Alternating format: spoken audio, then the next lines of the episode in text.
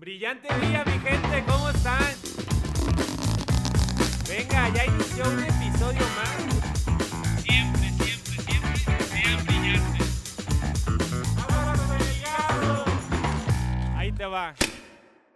Hola mi gente, ¿cómo están? Bienvenidos a otro ligazo, la sección corta de Estirando la Liga, donde en menos de 5 minutos trato de aportarte valor con algo que crea que te va a ayudar o contestando una de las preguntas más frecuentes que me hacen.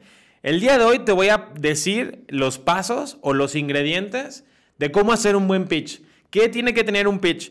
Y a lo mejor hay que dejar claro qué es un pitch. Un pitch es tu discurso, que suele ser corto, hay tres tipos de discurso, donde tú transmites a un inversionista tu idea y al final das un call to action, que es qué es lo que quieres obtener de la persona a la que le estás haciendo tu pitch. Ya sea que quieras bajar ronda, que quieras contratar a alguien o que quieras crecer o expandir tu equipo.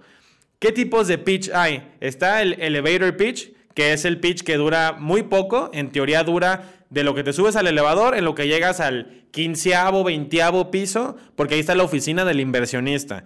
Luego tienes el demo day pitch, que es el pitch que puede durar a lo mejor unos cinco minutos, donde te subes al escenario y hablas sobre tu producto o servicio, y después puedes tener ya un pitch más largo, que es el pitch que puede dar de 15 a 20 minutos, donde te puedes extender todo lo que tú quieras, puedes llegar a profundidad y puedes hablarle a alguien ya en, el, eh, ya en cercano, uno a uno, de qué se trata tu negocio.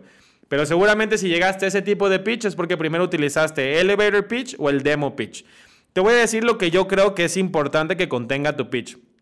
Número uno, imagínate los slides, imagínate las diapositivas. Primero tienes que dar una introducción a tu compañía o captar la atención de tu audiencia. Ejemplo, puedes decir con storytelling por qué existe tu producto o la historia de cómo a ti te pasó algo que ahora te lleva a tener tu producto. Esto lo vamos a llamar la introducción o captar la atención. Después, este storytelling probablemente focalice o puntualice un problema en la historia, en la narrativa.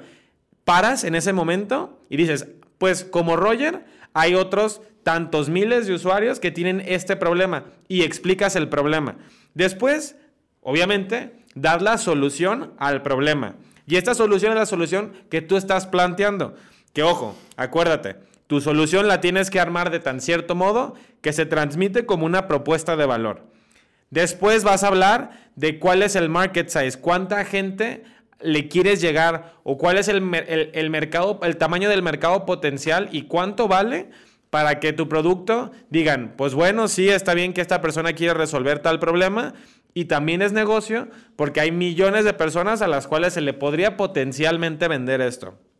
Después dices el por qué ahora. Porque hay que tomar acción sí o sí ahorita en este momento. Puede ser un tema de timing, puede ser un tema de escasez, puede ser un tema de tecnología. Tú sabrás cómo, pero tienes que llevar a la audiencia, a tu inversionista, a quien te esté escuchando a tomar acción en ese momento con algo de urgencia. Después tienes que hablar de la competencia y cómo te diferencias de ellos. Si tú haces un pitch y no hablas de la competencia, el inversionista puede creer que o algo ocultas y que los demás son mejor o que no hiciste bien el trabajo y que no estudiaste bien el panorama completo. Posteriormente, hablas del modelo de negocio, que eso es algo muy importante y a veces se nos olvida. A mí me pasó una vez, di un pitch y no dije cómo hacía dinero. Eso es el business model. ¿Cómo con este problema y con esta solución y a este número de gentes vamos a hacer lana? Y ahí te da un valor de mercado. Ah, con esto más o menos estás hablando de los KPIs que estás esperando o, o, lo que llevas, tu tracción. Esto quiere decir cuántas ventas llevo al día de hoy, cuántos usuarios recurrentes tengo, en cuánto tiempo he bajado inversión, qué empresas ya colaboran conmigo, qué alianzas tengo ya, los KPIs o el track record de las cosas importantes que creas que debes de mencionar.